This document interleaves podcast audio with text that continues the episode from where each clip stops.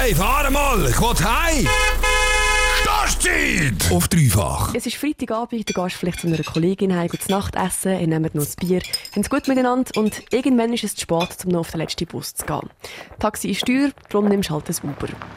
Von Anfang an weisst du, wie viel deine Fahrt wird kosten. Du weisst, wodurch dich der Chauffeur oder die Chauffeuse fährt, es steht ja alles auf der App. Sagen wir, 10 Franken kostet deine Fahrt. Davon sieht die Person, die dich fährt, aber noch lange nicht alles. Alleine 25% sind Provision für Uber. Die FahrerInnen sind nämlich nicht angestellt, sondern sind selbstständig, bieten einfach ihre Dienste über die Plattform Uber an. Auslagenersatz fürs Auto oder für ihr Handy, das die FahrerInnen brauchen, zahlt Uber nicht. Auch AHV oder Arbeitslosenversicherung und Co. nicht und auch keine Ferien. Das sagt die Unia. Uber selber sagt, die FahrerInnen bekommen, nachdem die Provision abgezogen worden ist, durchschnittlich 26 Franken auf die Stunde. Mit allen anderen Abzügen sind es im Schnitt 21 Franken. Andere Recherchen sagen aber, es sei viel weniger. Klar ist, von diesen 10 Franken, die dich deine Heimreise gerade gekostet hat, sieht der Fahrer oder die Fahrerin, wenn es gut kommt, gerade mal 7,50 Franken, höchstwahrscheinlich aber weniger. Uber ist ein brutal umstrittenes Thema, mega günstig und flexibel für die NutzerInnen vom Fahrdienst, dafür aber gar nicht gut zahlt und schlecht abgesichert für die FahrerInnen. Die Chauffeure und Chauffeusen von Uber sind nicht bei Uber angestellt. Sie sind selbstständig, äh, das heißt, sie tun einfach ihren Dienst über die Plattform Uber anbieten und das ist eben der Knackpunkt. Uber kann sich so vielen Kosten wie AHV oder Ferienzahlungen entziehen. Unter anderem wegen dem hat Genf den Fahrvermittlerdienst auch verboten.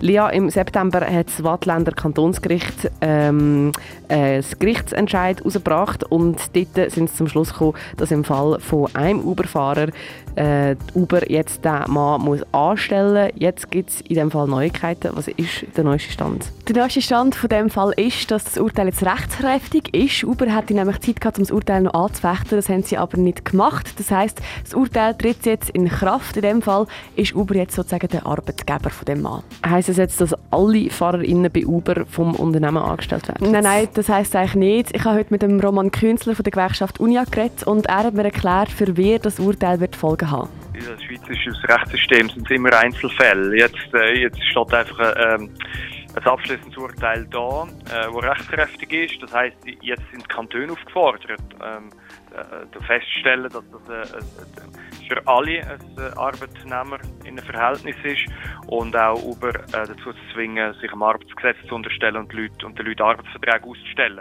Aber das ist das Urteil im Einzelfall. Im Moment, Stand jetzt, hat noch niemand einen Arbeitsvertrag beim äh, Uber-Taxidienst. Es ist also nur ein Urteil im Einzelfall. Das heisst nicht, dass jetzt alle FahrerInnen, die über Uber vermittelt werden, auch von ihnen angestellt sind. Aber es ist ein Urteil, das von vielen Kantonen angewendet werden kann. Viele Kantone haben nämlich nichts gegen das Arbeitsverhältnis bei Uber gemacht, weil es noch keine Vorlage gegeben hat, wie damit umgehen. Und das Urteil kann jetzt aber genau diese Vorlage sein. Kantone sind Exekutive, sie sind Vollzugsorgan vom Arbeitsgesetz zum Beispiel, oder?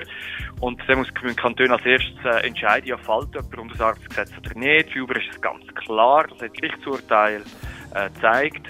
Und dann, ja, also es, es, es, kann ja, also in unserer Gesellschaft, wir alle müssen uns an Gesetz halten und sonst kommt ein Kontrolleur und zuständig sind Kantone und äh, die Arbeitsmarktaufsicht. Ähm, die sind genau dafür da, dass, äh, dass so Firmen zur Rechenschaft gezogen werden, die sich einfach nicht partout nicht das Gesetz halten. Das sagt der Roman Künzler von der Unia. Es hat schon mal einen Kanton gegeben, der mit Uber anders umgegangen ist als die anderen Kantone, und das ist Genf. Genf hat den Fahrvermittlerdienst nämlich einfach verboten. Schon dort hat man gedacht, dass jetzt dann wahrscheinlich andere Kantone werden folgen und Uber auch werden verbieten, aber das ist nicht passiert. Ich habe mich darum gefragt, ob das jetzt wahrscheinlich auch mit dem Urteil wird passieren, also dass die anderen Kantone das neue Gerichtsurteil einfach nicht als Vorlage nehmen für ihren Umgang mit Uber. Der Roman Künzler hat gemeint, ja, das sei halt schon ein mögliches Szenario, aber es sei halt auch im Sinn der Öffentlichkeit die FahrerInnen in ein richtiges Arbeitsverhältnis mit Uber zu stellen. Nicht nur wegen dem Schutz der FahrerInnen, sondern auch wegen finanziellen Aspekten. Uber schuldet Fahrerinnen und Fahrer etwa 600 Millionen Franken und auch äh, die Sozialversicherungen sind mit etwa 120 Millionen Franken nach unseren Berechnungen äh, erleichtert worden durch Uber. Also das sind alleine Abgaben an die Sozialversicherungen in dieser Millionenhöhe, die fehlen und das fehlt uns allen. Das ist das Geschäftssystem, das auf Kosten von allen äh, sich hat jetzt können ausbreiten Das ist jetzt natürlich nur die eine Seite dieser Sache zu sehen. Wir haben vor zwei Monaten schon einen ausführlicheren Bericht zu Uber gemacht, und zwar im Fokus von Luzern, nachdem der SPler David Roth ein Verbot von Uber in Luzern gefordert hat. Was die Luzerner PolitikerInnen davon denken, das kannst du nachhören auf dreifach.ch. Dafür oben auf Radio Dreifach.